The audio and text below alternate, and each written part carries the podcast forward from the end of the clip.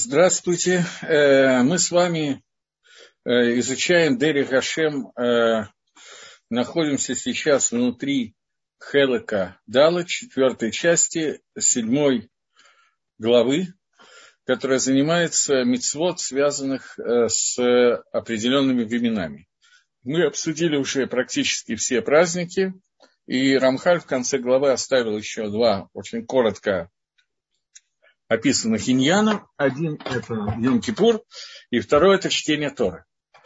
Э, пишет э, Рамхаль, что Йом-Кипур – это то, что приготовил Всевышний Боругу Исроилю один день, в котором будет чува более легкая для того, чтобы она была принята, более легкая, чем остальные времена. И аванот, грехи, которые есть у человека, они близки к тому, чтобы они могли быть стерты. Так, другими словами, у человека есть возможность исправить все килкулим, все, все, что он испортил, которое сделано посредством оверот человеком в течение года и на самом деле всей жизни, и убрать всю темноту, которая из-за человека, из-за людей усилилась в мире. Велашив Гашавим Эль Мадригак душам. И также вернуть тех, кто возвращается к Чуве, к душе и близости ко Всевышнему, от которой они удалились посредством своих грехов. Точка.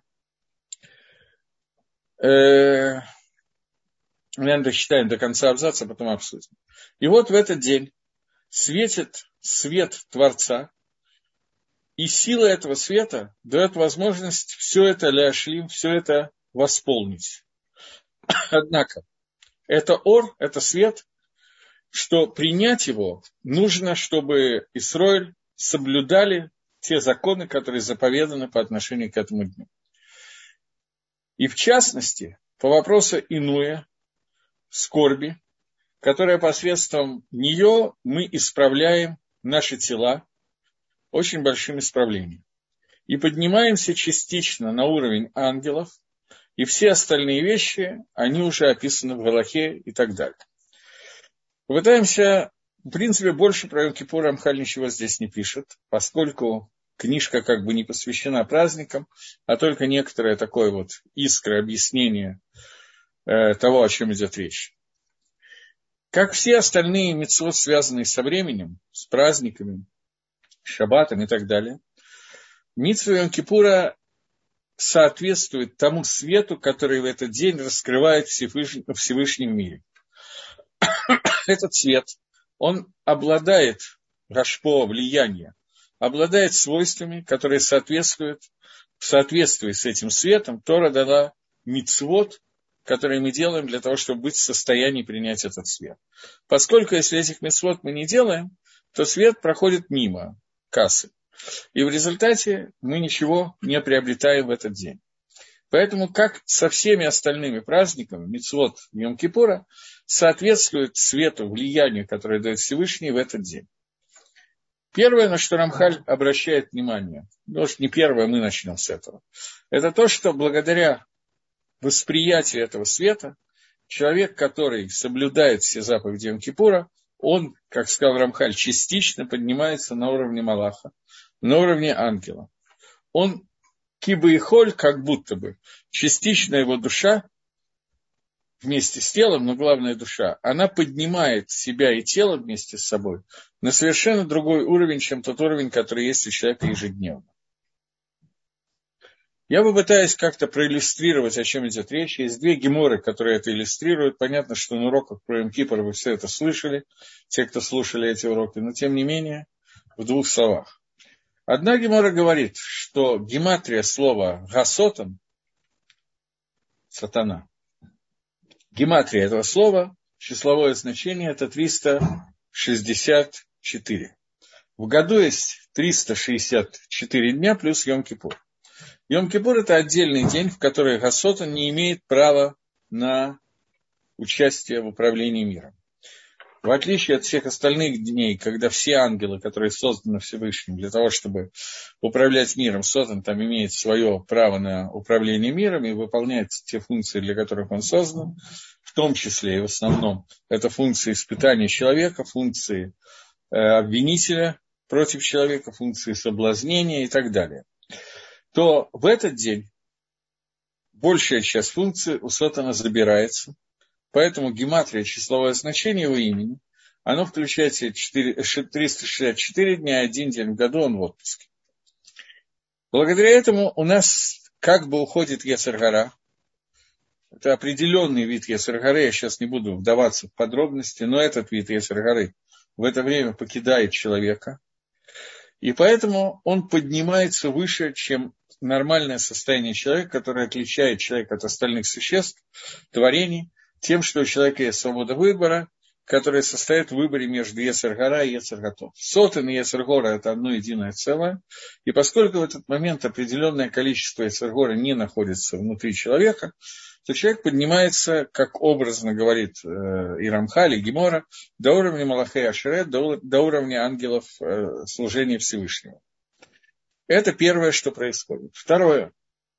Это день, который легок для Шувы, для того, чтобы Всевышний принял Шуву народа Израиля. С чем это связано? Медат, э, качество Шувы, возможность сделать Шуву, это вещь, которая безумно странная, не очень понятно, как работающая, поскольку она вызывает массу вопросов. Есть паршат Шува, написанные прямо в Хумаше, по мнению, одному из мнений, по мнению Рамбана, это мисва, которая написана, когда в Паршат Цавим сказано, что вот мисва, которую я вам сегодня, лоба Шамай и лоба Эвер Ям, она не на небесах, не на стороне моря, чтобы ты сказал, кто принесет мне ее с небес, кто достанет, и кто принесет мне с другой стороны моря, но Бепиху были вевхаласот. Она в твоих устах и в твоем сердце, чтобы ее сделать. И Рамбан объясняет, что речь идет о митсве Чува. Раш объясняет, что речь идет о митсве изучения Тора. Рамбан объясняет, что это митсва митсва Чувы. То есть митсва мифурешет в Торе, прямо прямым текстом, написанная в Хумаше, по мнению Рамбана. И, и Хумаш сам говорит, что это не тяжелая митсва. Но после того, как нам сказали, что есть такая митсва, Рамба пишет целый голоход, митсва Чува, Рабейна Йона тоже, э, Шарит Чува, Рабейна Йона. И после того, как существует такая митсва, существует понятие Лакзор Бачува, вопрос, как работает Хазара Бачува, безусловно, остается. Поскольку он связан с тем, что человек, как сделавший какое-то действие, исправить это действие практически невозможно. Я привожу какой-нибудь пример. Человек совершил убийство, после чего он делает шоу. Но трубик от этого не оживает. Он как был, так и остается.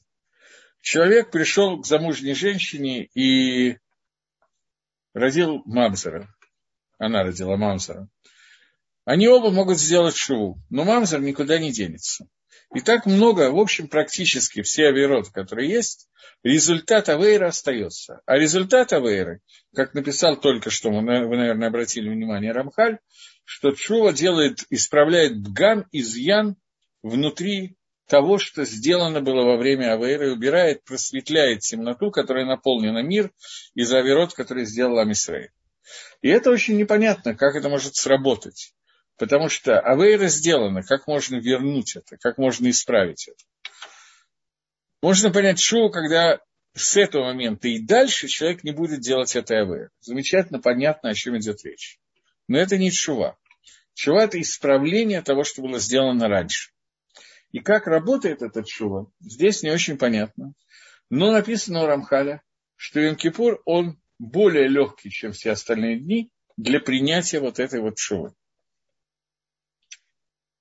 Я уже говорил на каком-то уроке, что Раби Иуда Хасид, э, Сефер Хасидим, он написал комментарий на фразу в Торе, который Раши прокомментировал другим способом, но мы знаем, что есть 70 граней в Торе. Раши пишет, что когда в Торе написано «и был вечер, и было, э, был вечер, и был утро, день один», про второй день, третий день и так далее написано порядковый числительный, второй, третий, четвертый. Про первый день написано день один, а не день первый. И Раша объясняет, что это связано с тем, что еще не было ни одного создания, Всевышний был единственный в мире, это нас пришло научить, что еще не было ангелов. Он был един, один. Вот. Рабиуда Хасид приводит другое объяснение и говорит о том, что от слов Берешит до слова Э, Ахат, был вечер, был утро, день один, В Торе написано 52 слова, и если их умножить на 7, 7 дней творения, о которых идет речь, то получится 364 э, дня года, и плюс один день, который выделен отдельно, он не порядковый, не первый, второй, третий, четвертый, он один, единственный в году день, который выделен как день Йом-Кипура, который день, с которым, который, в котором время работает совершенно иначе, чем во все остальные дни. То есть у нас существует прошедшее, настоящее и будущее время. Настоящее время – это время существования мира, 6 тысяч лет, который существует мир, называют настоящим временем, гаве, то, что есть. Оно завтра будет настоящим, вчера было настоящим. Это время, в которое, в которое существует мир. Есть прошедшее время, время, которое было до творения мира. Что такое было время до творения мира, мы не можем знать. Оно было совершенно иначе. Время, которое есть сейчас, это время изменения, каждое мгновение тех шпаот, тех влияний Творца, которые идут в мир, через светило, которое он создал, и это изменение подсчитано четко Всевышним, сколько, как часто оно происходит и так далее. Каждый час есть 950 мгновений, и каждое мгновение меняется качество и количество света Всевышнего. И это то, о чем сказано, что Всевышний Михадеш Тамид Бахульома Асабирейшис, Всевышний все время обновляет творение мира. И это изменения, которые происходят каждый день, каждое мгновение, за час 950 раз и так далее, это частота в герцах измеряется. Да, это была шутка. Так вот, э, когда мы говорим об этом изменении времени, то время – это изменение Гашпол Всевышнего, изменение того света, который посылает Всевышний на Невроем, на создание. В прошедшем времени Невроем не было, и изменения света не было поскольку все светила, через которые идет изменение света, я имею в виду сейчас более высокие светила, не звезды и солнце, все светила, о которых идет речь, а мира Ацилус, высоких каких-то очень миров, они еще отсутствовали до творения мира. Именно в это время они сотворились. Рамбан объясняет, что Берешит Бара вначале сотворил Всевышний, это и есть творение времени в начале сотворил. Всевышний сотворил начало, сотворил время. Так объясняет Рамбан Берешис. Так вот, до творения мира, как выглядело время и что это такое, человек понять не может. Может быть, когда-нибудь потом. И что такое время после наступления Аламаба, когда весь мир придет к своей цели, к своему шлемуту, это также нам неизвестно, как что такое время до творения мира. Время до творения мира называется время, которое целиком вчера, прошлое время, время после завершения Аламазе, когда начнется Аламаба, называется Йом Шиколомахат, день, который весь завтра. Йом Кипр – это та нулевая точка отсчета, которая соединяет сегодняшнее время с временем до творения и после творения мира, с временем, которое будет завтра, время, которое будет наступлением Алабаба. Поэтому Йом-Кипр – это соединяющая планка между Аламазе и Аламаба, между этим и грядущим миром. Поэтому, понимаю, что это немножко запутано, но тем не менее это раскрывает понятие Йом-Кипр. Поэтому понятие Чувы, оно связано с атрибутом, который называется атрибут милосердия, Медат Рахами. Атрибут милосердия Рахамим, корень этого слова, это слово Рейхем, Рейш Хэтмем. Слово, которое переводится на русский язык как орган женского тела под названием матка. Если его прочитать не справа налево, как обычно читают на иврите, а слева направо, то получается слово не рехем, а махар. Махар – это завтра. Матка – это то место, где сейчас ничего нету, и завтра оттуда выходит жизнь. Йом-Кипр – это день, который сегодня, это атрибут милосердия, день, связанный с атрибутом милосердия, и само атрибут милосердия Всевышнего, это суд, который включает будущее время. Будущее время не только включает, во-первых, он включает самое примитивное понимание, он включает жизнь человека после чувы, то, что происходит сегодня с ним, и так далее. Дальше включает в себя будущее, э, атрибут милосердия. Также включает в себя будущее время в смысле Аламаба. То есть, поскольку все творение мира создано, весь мир создан для того, чтобы творения достигли грядущего мира, достигли עולם הבא, Поэтому тшува, она вклю... работает через атрибут милосердия и включает в себя то, что в любом случае הקדוש ברוך הוא ведет этот, мир к достижению грядущего мира.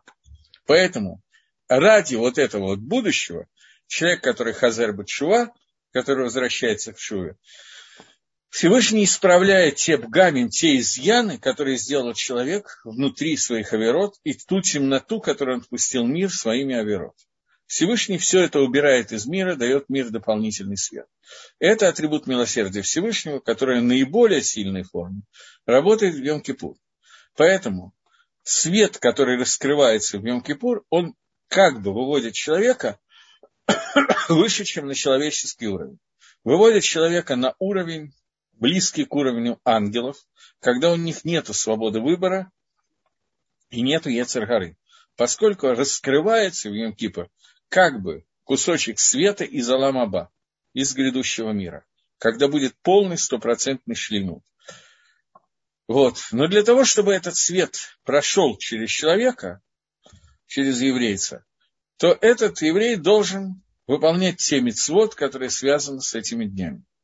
В частности, это хамеш инуим, кроме запрета на работу, который есть в шаббат тоже те же самые запреты на работу, что есть шаббат, есть Йом Кипур, но кроме этого добавляется еще пять видов инуим, пять видов, не знаю, как перевести слово инуй, страдания, что-то такое. А, э, как, в чем эти инуим выражаются? Это запрет еда, питье, э, смазывание себя различными маслами. На сегодняшнем мире обычно маслами никто не мажется, мажется кремами э, надевание обуви кожаной и запрет супружеской близости. Это пять запретов, которые существуют в Йом-Кипур дополнительно к законам Шаббата, к запретам 39 видов э, Авод Малаха, главных законов Шаббата, отцов запрета на работу, из которых рождаются производные запреты Дарабона. Кроме этого, в Йом-Кипр вот у нас появляется еще пять запретов, и человек, который... Эти запреты связаны с тем, что человеческое тело выходит за уровень обычного человеческого тела. Поэтому мы выходим в какой-то степени на уровень ангелов, поэтому еда нам просто не нужна в этот день, потому что основная задача еды – это осветить еду, которую мы едим, и тело, которое кушает, для того, чтобы дать ему силы, тело для службы Всевышнего. В этот день нам не нужно давать силу для службы Всевышнему этому телу, а ровно наоборот. Нам нужно выйти за ограничения этого мира, прийти в состояние близкое к Малахим, когда нам не нужна еда для того, чтобы были силы для службы Всевышнему. Вся служба – это именно чувство голода и пост, который происходит. Следующий момент – это этот мир создан для того, чтобы он был наполнен, весь этот мир, наполнен людьми, которые будут соблюдать Торы и заповеди, то есть заповедь при Ерве. В этот день нельзя заниматься заповедью при Ерве, потому что этот день близок к результату. Здесь светит свет результата этого мира. Результат – это не авойда, не служба Всевышнего, а получение награды. Поэтому мы отдыхаем от всех материальных и телесных вещей, в том числе от близости между мужем и женой. Следующий момент – это надевание кожаной обуви. Обувь нужна для того, чтобы человек двигался. В принципе, человеку противопоказано вести полностью стоящий или сидящий образ жизни. Это, понятно, шутка. Потому что человек, он должен постоянно расти, он должен переходить на, нов, на новый уровень, на новый уровень святости, на новый уровень вода Дашем. Когда мы не надеваем обувь, там обувь, обычную обувь, это кожаная обувь в этот день, то мы показываем, что мы перешли на уровень ангела, который стоит на месте. Он не может подняться на более высокий уровень. Любой ангел, он соответствует тому уровню, где он находится. Человек, который достигает шлемута, цельности и попадает в Аламаба, его состояние уже дальше, он не может стать более или менее цельным. Это только при жизни на земле когда мы должны постоянно двигаться и не стоять на месте. Поэтому следующий этап, который существует, мы показываем, что мы перестаем двигаться в Йом-Кипр. Йом-Кипр – день, который соединяет нас с грядущим миром, где движения идут, динамика, которая существует, там тоже существует время, тоже существует динамика, но совершенно по другим законам. Поэтому идти внутри этого мира нам в этот день не нужно. Это снятие обуви, не надевание кожаного. Что еще у нас осталось? Питье и еда. Понятно, они идентичные объяснения, я уже дал. Э, смазывание тела различными кремами. В общем, иньян примерно такой же, как суть примерно такая же, как иньян еды, потому что это идун, э, получение удовольствия от каких-то вещей для тела внутри этого мира, когда мы смазываем тело и так далее. Алам Аба, он весь состоит из того, что тело приобретает невероятную духовность, доходит э, до уровня, когда душа полностью руководит телом, и у тела нету собственного «я», и все удовольствия, которые были в этом мире, становятся аннулированы. Поэтому Йом-Кипр, который связывает нас с Алам мы тоже должны привести это, эти удовольствия к аннулированию, что мы и делаем. И это суть пяти инуим, которые существуют в Йом-Кипур. И благодаря этому мы получаем свет Творца, который связывает нас с Аламаба, тем самым наша шува принимается на совершенно другом уровне, чем в любой другой день. Это день шувы стопроцентный. И плюс к этому дается дополнительный свет, который убирает ту тьму, которую мы создали в этом мире. убираем те бгамы, те изъяны, которые существуют у нас благодаря тем оверот, которые мы сделали. Это понятие шувы и понятие приближения ко Всевышнему в Йом-Кипур. Теперь Рамхаль переходит к новой вещи, которая в общем и целом не является заповедью истории, э, почти никогда. Бывает, что это заповедь истории, но, как правило, нет. Но, впрочем, когда мы говорили о Пуриме и Хануке, мы тоже сказали, что это митсвы, связанные со временем, но это не митсвы истории, связанные со временем. Это митсва Мидарабанан, которая связана со временем. И вот э, это митсва, которая называется Криатор, чтение Тора. Пишет Рамхаль. И вот ты должен узнать, что среди тикуним, гдалим, вот этих высоких исправлений, которые установили Навиим, пророки для Израиля, то есть это не просто такана дарабоном, который мы сейчас начинаем разбирать, это установление пророков. У нас есть установление Торы, которые были даны только через Маширабейн. После того, как Маширабейну умирает, нет ни одной заповеди, которая не была бы дана через Маширабейну, которую Всевышний дает через пророков. Он раскрывает через пророков очень многие вещи, но заповеди через пророков не дается. Но при этом пророки могут сами, как мудрецы Торы, сделать определенные постановления. И тогда получится заповедь Дарабона, которая установлена пророками. Таких заповедей, например, Эзра Асойфер, последний, в общем, пророк, который был в Израиле, Эзра, он же Малахи, как Гемора в Могиле говорит, что Эзра и Малахи – это один и тот же человек. Эзра установил 10 таканот, 10 постановлений Мидарабоном, которые он установил в период, когда Амисраиль возвращался из Бавеля в Эрицесроль после разрушения первого храма. И вот эти 10 таканот Эзры, они имеют статус заповедей Дарабоном. В основном все заповеди Дарабоном были установлены Аншей Кнесет Гагдала, мужами Великого Собрания. И Эзра был один из членов Кнесета Гдала, один из организаторов Кнесета Гдала. Там была часть пророков, часть уже утратили пророческий дар. Это был такой переходный период времени, который существует, но, тем не менее, такана чтения Тора, постановление чтения Тора в основном Э, было, было установлено Эзрой постановление читать Тору в шаббат и за, за шаббатный цикл заканчивать за год все чтения Торы. Э, некоторые считали, в Вавилоне был Мингак, что кончали чтение Торы не за год, а за три года. И другое постановление было, чтобы не прошло три дня без чтения Торы в Израиле. Поэтому, кроме шаббата, читается Тора в, в э, каждый Йом Шини, каждый понедельник и каждый четверг. И кроме этого, она читается в праздники, в Новый месяц, в Хануку, в Пурим и так далее. Вот. Теперь ты должен знать, что из вот этих вот больших тикуним, которые установили Навиим Израилю, существует один из них, который называется Криатора, который называется чтение Тора. И это включает в себя две, два элемента. Первый элемент – чтение свитка Торы по порядку до конца, и после чего мы начинаем читать заново, и так каждый год. Второе – это чтение определенных а, отрывков в определенные времена.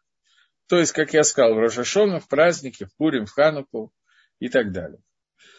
И это поскольку Сейфер Тора, она включает в себя то, что передано нам от Всевышнего, для того, чтобы мы занимались ей, чтобы мы изучали ее, в частности, как мы уже говорили, для того, чтобы знать, что именно нам нужно делать.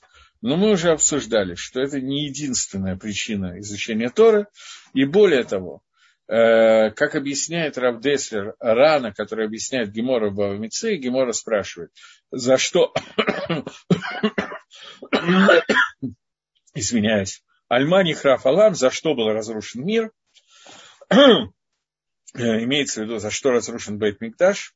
И Гемора отвечает за то, что не Берхуаля Тора Тхила, не благословляли перед изучением э, Торы.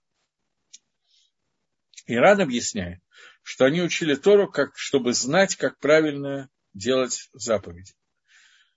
Они, как отдельная мисва, отдельный иньян изучения Торы. И здесь написано о том, что брохи, которые установлены на изучение Торы, это брохи, которые не гехшер митсвы, не приготовление к митсвы. Я хочу знать, как надевать твилин, поэтому я читаю э, слова Торы по поводу того, как именно надевается твилин, галахот и так далее. Нет, изучение Торы имеет важность само по себе, не как наука, которая учит меня правильно делать, но есть еще один аспект изучения Торы, который так и называется изучение Торы. И этот аспект изучения Торы, как пишет Рафхайм Воложенер в книге Нефиш Гахайм, он выше, чем все митцвот. Собственно, это прямо Мишна в трактате П, о котором мы каждый день молимся, когда мы говорим, что Талмуд Тора кинегет кулам. Талмуд Тора, она, как все заповеди, соответствует всем заповедям.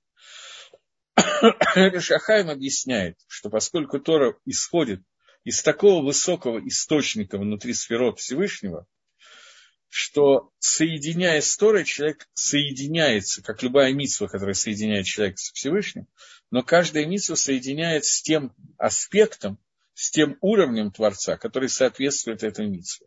Тора находится много выше, чем все митцвот, поэтому она соединяет человека с таким уровнем соединением высоким Всевышнего, на который не способны все остальные заповеди. Э, так вот, возвращаемся к, к чтению Тора. Момент. Э, Сейфер Тора, она включает в себя то, что передано нам от Всевышнего, для того, чтобы мы занимались ей. Что посредством этого к нам прилепляется и приводится очень много света Творца. И, как я сказал, из значительно более высокого уровня, чем тот свет, который приходит от каждой и каждой митцвы. Как упоминали в, переке, э, в первой части, мы об этом уже говорили. И в этой части также, и также во второй части, короче, мы говорили об этом несколько раз. И вот для того, чтобы принять эту гару, принять этот свет Творца, который исходит из Торы, и принимать его постоянно, наши пророки сделали постановление, чтобы мы занимались Торой в общинах наших, постоянно по этому седру, по этому порядку, чтобы Тора была за год прочитана от начала до конца, от Симхаторы до Симхаторы. И это кроме всяких деталей, которые есть в Торе, которые каждый должен изучать лично. Кроме этого, есть постановление, прикосновение к свету Торы, которое делается через то, что мы вместе в Миньяне читаем свиток Торы – три раза в неделю, грубо мы это делаем, тем самым мы присоединяемся к очень высокому уровню Торы, э, который входит внутрь нас. Света Всевышнего, который входит внутрь нас. И вот посредством чтения постоянного Тора также э, к нам постоянно приходит свет к душе Всевышнего, о которой я только что говорил. И также в определенные времена, в соответствии с сутью этой, этого времени, нужно, чтобы читались паршиот, отрывки, который имеет отношение к этим вопросам. Например, в Пейсах читаются пасхальные отрывки, в Сукот – сукотние, э, жертвоприношения, сколько бычков и так далее приносится в Сукот, читается в, суко, в Суке. Это каждое утро в чтении Торы и еще какие-то вещи, которые нам постановили мудрецы. Э, и нужно, чтобы это были прошиот, которые имели отношение к тому времени, которое мы его читаем. Для того, чтобы усилить свет этих дней посредством силы Торы, что эта сила более самая сильная, которая есть у нас.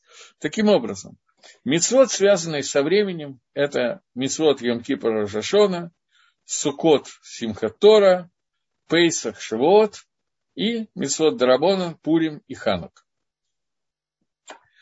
каждый из этих дней, мы уже это обсудили и прошли, Всевышний раскрывает определенную гашпо, которая бывает только в этот день. И она повторяется из года в день, очень похожая гашпо на разных уровнях, для того, чтобы то изобилие света, которое дает Всевышний, пропитало нас.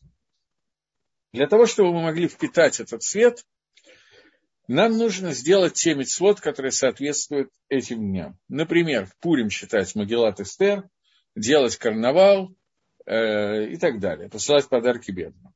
В Рожашон трубить шафар и так далее.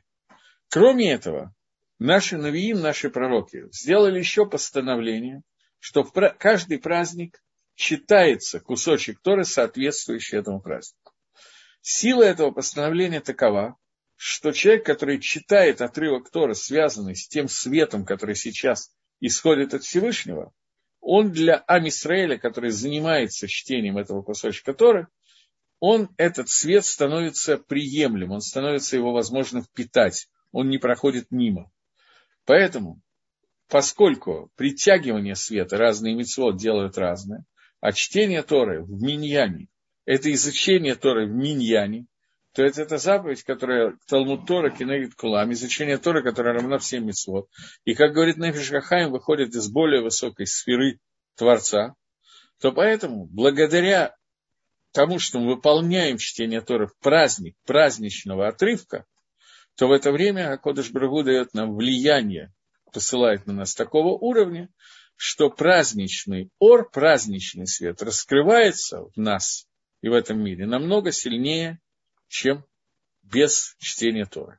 Поэтому Акодыш Брагу, вернее Навиим, дали, постановили, что нам правильно читать в праздники вот эти вот отрывки, которые мы читаем.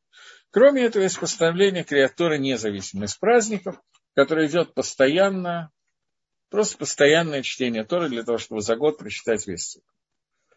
Мы с вами колоссально приближаемся к окончанию Дери Гашем, Фактически до Ригашем у нас осталась только 9 глава 4 перика, очень коротенько. После чего я думаю, что мы пройдем Маамар и Карим, который в сокращенном варианте приводит много из того, что написано в Дери. Есть маленькие добавки. Это относительно небольшой кусочек.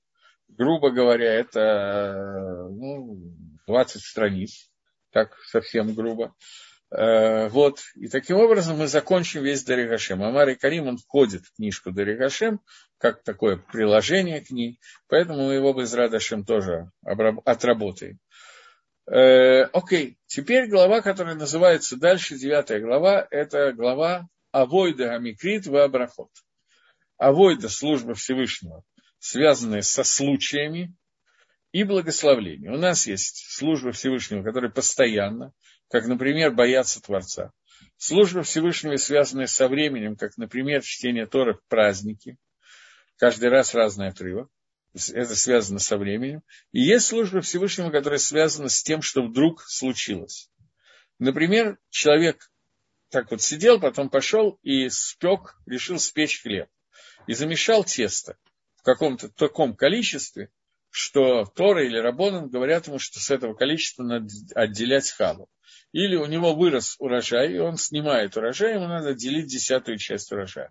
И все тому подобные вещи, которые связаны со временем, не с временем, извините, а именно с какими-то случаями, которые происходят в жизни, и в зависимости от этого появляется или исчезает какая-то мецва, этим занимается вот этот маленький оставшийся кусочек Даригаша.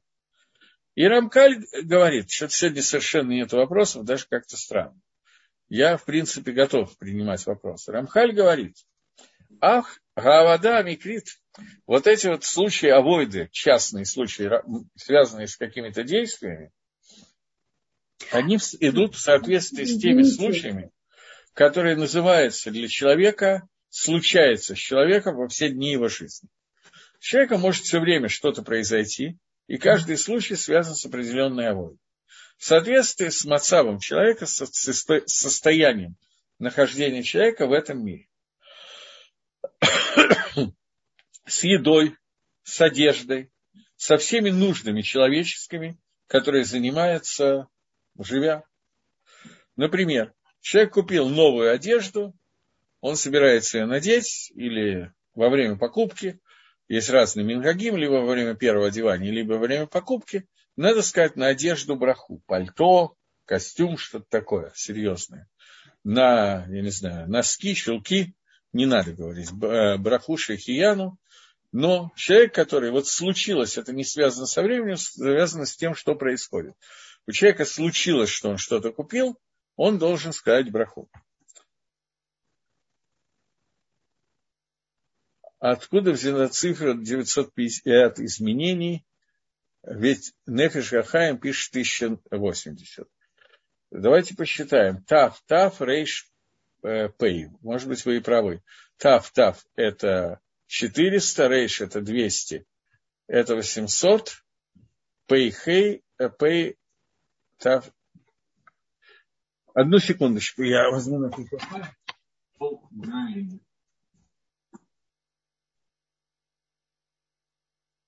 Может быть, я сказал так вот, неправильно посчитав, поскольку я больше это делаю, считая, ну, произнося на иврите, вполне может быть Тав, Тав, Рейшпей. 800 плюс 200 – это 1000, вы правы, 1080. Тав, Тав, Рейшпей – это 1080. Она взята из э, неумения считать по математике. Тав, Тав, Рейшпей действительно 1080. Если у человека в месте, где он оказался, нет заработка, и изменить место ему трудно. Что делать? Менять место или усиленнее искать работу? Я не могу ответить на такой вопрос, Владимир. Э, есть Гемора, который говорит, что Мишане Мако, Мишане Мазаль. Человек, который меняет место, меняет Мазаль. Но, во-первых, кто сказал, что изменив место, мы изменим Мазаль в лучшую сторону, я этого не могу сказать, не знаю точно. Э, вот, поэтому здесь очень индивидуально, и надо понять, насколько плохо и так далее. Во всяком случае, не однозначно. Окей. Спасибо, что меня поправили, потому что я не знаю, как я посчитал Тафтаф Рейшпей, что это получалось 50. Действительно, Тафтаф Рейшпей это 1080. Окей. Э, так вот, Авадот Микрин, вот эти авоиды, связанные со случаями, в соответствии с теми случаями, которые случаются у человека в дни его жизни, которые связаны с едой, с одеждой и со всякими нуждами человеческими, которые он занимается э, постоянно. В Эклалькула все они вместе основываются на то, что мы объясняли в предыдущих частях. И это, что нет у тебя никакого иньяна, никакой вещи, связанной с иньяным Алам, с тем, что происходит в мире – хок, омикре, закон, случай, который происходит. Шелогу сад, чтобы он не основывался в соответствии с тем, что нужно для того, чтобы произошло это лфитахлис гамити, который не ведет к результату, который является эмет, является истиной. То есть все, что происходит в мире, происходит для того, чтобы привести к нужному результату. И нет ни одного действия в этом мире – чтобы Всевышний не сделал его вписанным в мозаику общего пути к Тахлису, к цели, для которой сотворен мир. Для того, чтобы Лаосикато, для того, чтобы достигнуть этой цели стопроцентно, чтобы все создания достигли этой цели стопроцентно. Поэтому требуются все детали в соответствии с их границами и ограничениями, которые, ограничения, которые ограничивают для того, чтобы достигнуть понятия эмет, понятия истины.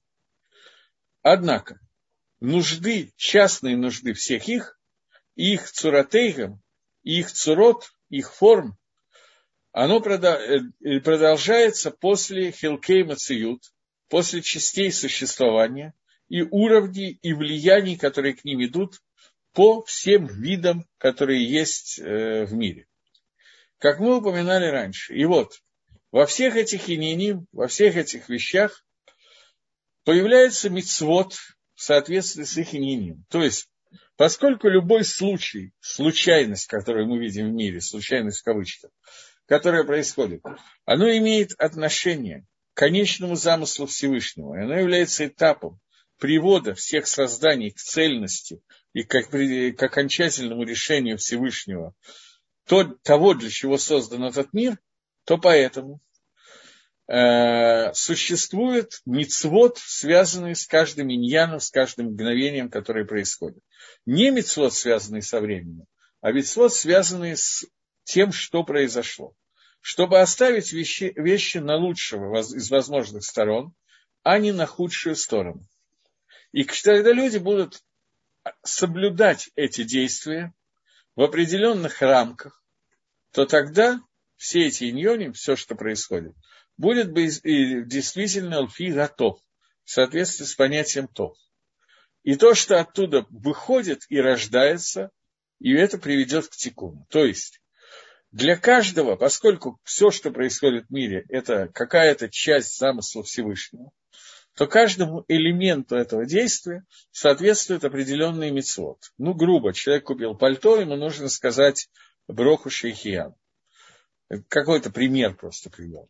Вы им лоишмеру, если люди не, не будут соблюдать эти границы, то останутся действия в сторону зла, вытит пашек от и от, из них, посредством их, будет происходить распространяться тума и зугма, всякая грязь и нечистота.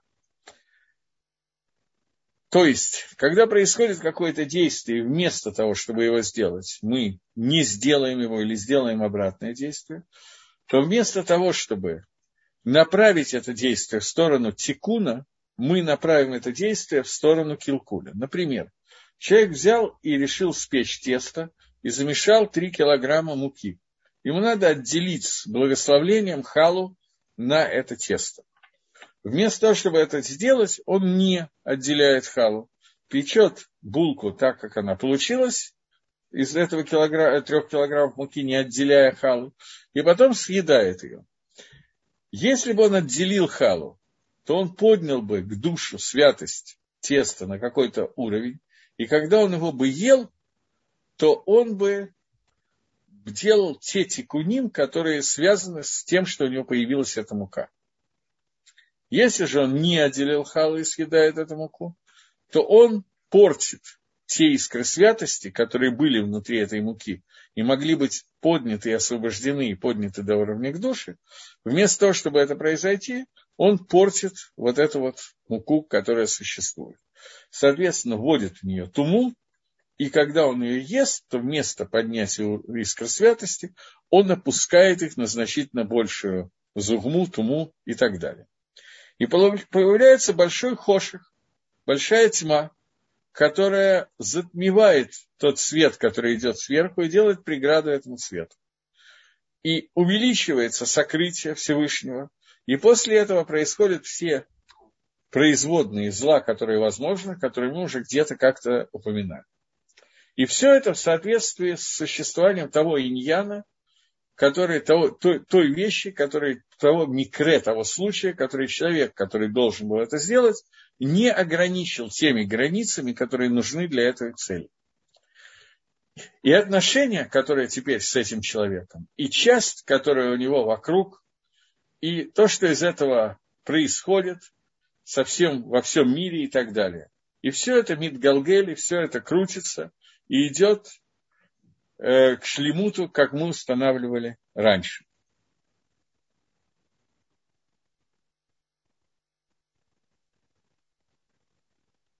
Мне задают вопрос. Скажите, пожалуйста, разве потопа было недостаточно для Тикуна Адама Решона? Нет, недостаточно. Мы же видим, что после потопа человек не вернулся в состояние бессмертия, не вернулся в Ганедом, и так далее. Мы видим, что даже 130 лет Шувы Адама было недостаточно для того, чтобы литакен исправить то, что сделал Адам. Есть определенный грех, грех Адама, грех Золотого Тельца, они Кейнзы, один, они похожи друг на друга, который результатом греха является не только то, что Всевышний прощает или не прощает. Всевышний простил Адама, безусловно, но то изменение, которое внес Адам в этот мир, оно такого уровня, что здесь недостаточно вшувы, чтобы ликвидировать это изменение. Поскольку изменен был не только в верхних структурах соотношений между человеком и Всевышним, но до самого низа дошло изменение, изменение, которое произошло в мире Асии, в мире действия. Человек стал совершенно другим человеком, не похожим на то, что было раньше. И любое изменение, которое произошло в мире Асии, шоу, которое мы делаем, не меняет этого, этого события. Например, если Рувен убивает Шимона и потом делает шоу, Всевышний может простить Рувена. Он может не получить наказание за это, но Шимон не оживет от того, что Рувен сделал шоу. Также человек, который пришел к замужней женщине родил Мамзера, и они сделали шоу, они не будут наказаны за то, что они сделали. Но Мамзер никуда не денется он жив, уже родился, со всеми вытекающими последствиями. Поэтому исправление Хета Адама, полное, стопроцентное исправление, это все шесть тысяч лет существования мира, но оно тоже могло быть, это исправление, совершенно другим, чем стало. И мы еще точно не знаем, как конкретно оно будет исправлено, конкретные действия, которые приведут к полному исправлению. Но уже, в общем, понимаем, к чему все это идет. Окей. Так вот, Альпидерихзе, на основании этого пути, который мы сейчас указали, основан иньян брахот, существует понятие благословений, которое следовали наши мудрецы Зеклона Левроха на все вопросы, связанные с этим миром. Удовольствие, которое мы понимаем, получаем и так далее. Корень это всего этого, это Берхад Амазон. Поэтому Берхад Амазон – это благословление после еды. Поскольку все остальные брахот, или почти все, установлены нашими мудрецами. Берхад Амазон – это единственная броха, которая установлена Торой. Поскольку в Торе написано «Ваахалта васавата барахта» – «Будешь есть, насыщаться и благословишь». Таким образом, браха после еды Берхад Амазон – это браха Мидарайса. Все остальное брахот, они установлены на удовольствие от этого мира, они установлены нашими мудрецами. И их установление такое, что оно корень его будет все равно Беркада Мазун. Поэтому разбираем Беркада Мазун. И суть этого, потому что мы уже обсуждали, что все вещи, которые находятся в природе, они все целиком некие детали, которые направлены к конечной цели создания. Все, что есть в природе. Поэтому есть Рамхаль в другой книге Масилат Ешарим, где он приводит э, Иерушалми, который говорит, что в будущем человек даст ответ будет судиться и ответит за все вещи, которые он видел, имел возможность и желание съесть и не сделал это. За это он даст ответ перед Всевышним. Потому что все, что создано в этом мире, создано для того, чтобы прийти, привести к конечному результату. И, соответственно, если человек увидел, я не знаю, землянику, хотел ее есть и отказался, то он не поднял те искры святости, которые были в землянике, и не донес их до Всевышнего. Элэймкен, он отказывается, потому что это и есть поднятие искры святости. Он, например, думает о том, что сейчас во мне взыграла тайва, желание к получению удовольствия, так я возьму и ограничу себя тем, что я сейчас не буду есть, например, объявлю пост или не буду есть конкретные вещи, чтобы еда не стала для меня только удовольствием, а чтобы это было уровня поднятия искр святости и соединения с Творцом. В этом случае понятно, что он не отвечает за то, что он не ел, потому что он именно то, что нужно, и сделал. Но в противном случае, то, что он мог поднять святость и соединить материальный мир со Всевышним и не сделал это, за это ему придется дать отчет, это Гемора в Ярушалме. Так теперь он говорит о том, что все, что создано в этом мире, все детали, в том числе еды, они направлены к общему тахлису, к общей цели, которая существует что эта цель, это достижение всего Масиюта, всего, что есть в мире, достижение шлемута, достижение цельности. И часть этих вещей в соответствии с тем уровнем, который находится в истинности, по-настоящему правдиво находится в Мациуте. Однако, человек, который идет за законами природы и делает действия в соответствии с то, что в него вложено, в соответствии с теми законами, которые есть, у него есть, он должен постоянно лить кавен, постоянно иметь кавану, служить Всевышнему. Кавану не просто получать удовольствие от земляники, а чтобы эта еда была службой Всевышнему. Секундочку.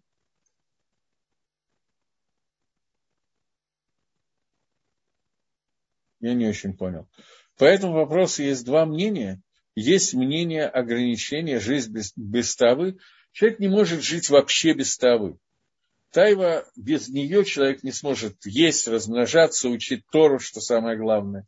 Поскольку тайва, которая создана в этом мире, она создана в качестве удовольствия, которое человек получает, потому что без удовольствия жить нельзя. Но человек должен эту тайву ограничивать и направлять в нужном направлении. Грубо говоря, есть тайва к еде, и человек не может есть без тайвы, потому что он не, не может это есть, ему это активно невкусно, то он кушать этого не будет. Но он может направить свою тайву на то, чтобы есть необходимое количество еды, стопроцентно кошерное, а может направить свою тайву на, тайву на то, чтобы жрать абсолютно некошерные вещи. Поэтому то, куда он направит, имеет значение. Будет ли человек отвечать за несъеденное? Гемора Ирушалми говорит, что будет, и я объяснил, что будет отвечать за то, что не съел относительно той, того вида еды, которую он мог посредством еды соединить искры святости этой еды со Всевышним и не сделал это. За это он будет отвечать. Но если он, мы говорим про какую-то ягодку, землянику, он бы мог ее съесть, но никуда бы он искры святости не поднял, а просто обожрался бы и шел бы на поводу своей тайвы, то понятно, что если он ограничил себя и сказал, что несмотря на тайву есть не буду, то он будет не отвечать, а будет получать за это награду. Это всегда вопрос, который существует, но вопрос существует на очень высоком уровне. На низком уровне вопроса нет. Обычно большая часть нашей еды требует ограничения, а не другого направления. Только человек, который дошел до уровня пришуток, души и так далее, до очень высоких уровней, он в состоянии сделать то, о чем мы говорим. Перепрыгнуть через ступеньку обычно невозможно. Так пишет Рамхаль Масилат Шари. Окей. Я возвращаюсь к тексту. Это не только еда, это одежда, это вся жизнь. Еда просто так более или менее понятна. Есть люди, у которых к еде очень мало тайвы, а к одежде очень много тайвы. Есть люди, у которых есть тайва именно к еде и нет тайвы одежды. В частности, это очень часто делится на, по половому признаку. У женщины больше обычно, больше тайвы к одежде и украшениям, у мужчины обычно больше тайвы к еде. Но это не обязательно. Все может быть немножко иначе. И нужно немножко дифференциального подхода. Окей. Теперь попытаемся продвинуться немножко по тексту. У нас уже совсем мало времени, но сколько-то еще есть. Так вот, человек должен постоянно в своей жизни лит кавен иметь кавану, служить Всевышнему. И то, что выходит из этих действий, какая-то польза, какая-то помощь для постижения, для приближения к тахлису, к цели, это будет, может пройти по разным дорогам, по разным путям, в соответствии с тем, как эти вещи Мисударим, как они составлены БМЭ. Мне спросили, как Тора относится к викатарианству. Я бы сказал, никак. Поскольку существует обязанность приносить жертвоприношение и есть жертвоприношение, то поэтому есть мясо – это одна из необходимых частей Торы в момент, когда существует карбонот. Человек не может не есть жертвоприношений, потому что, например, Корбан Пейсах, жертвоприношение Пейсах, он обязан съесть. Это не просто митсва, это хиюф, это обязанность. Но одновременно с этим у человека есть еще какие-то вещи, которые он э, может не есть мясо, Но если он любит мясо и получает это удовольствие, то есть понятие он и к Йомтов, и он и к Шабас, поэтому в Йомтов и Шабас есть мясо для этого человека необходимо. Если же человек не любит мясо и так далее, он получает он и к Йомтов, и он и к Шабас удовольствие от Шабата другим путем, то все в порядке. В наше время нету митсу есть мясо, такой заповеди сегодня нету, совершенно верно. Но поскольку Тора открыла нам, что и сказала нам, что все вот эти виды мяса кошерные, эти не кошерные, то, соответственно, мы видим, что Акодыш дал нам возможность его есть, в какой-то степени митсу его есть. Э, во всяком случае, если человек получает от этого удовольствие, а много людей получает от этого удовольствие. Поэтому мы видим, что Тора не вносит ограничения подобного. Поэтому идея добродушности, добра и так далее – мы видим, что Всевышний к этому относится не так, как относятся те люди, которые э, с добротой относятся к животным и считают, что их не надо резать. Мы видим, что Акодыш Барагу считает иначе, поэтому никакой проблемы нет.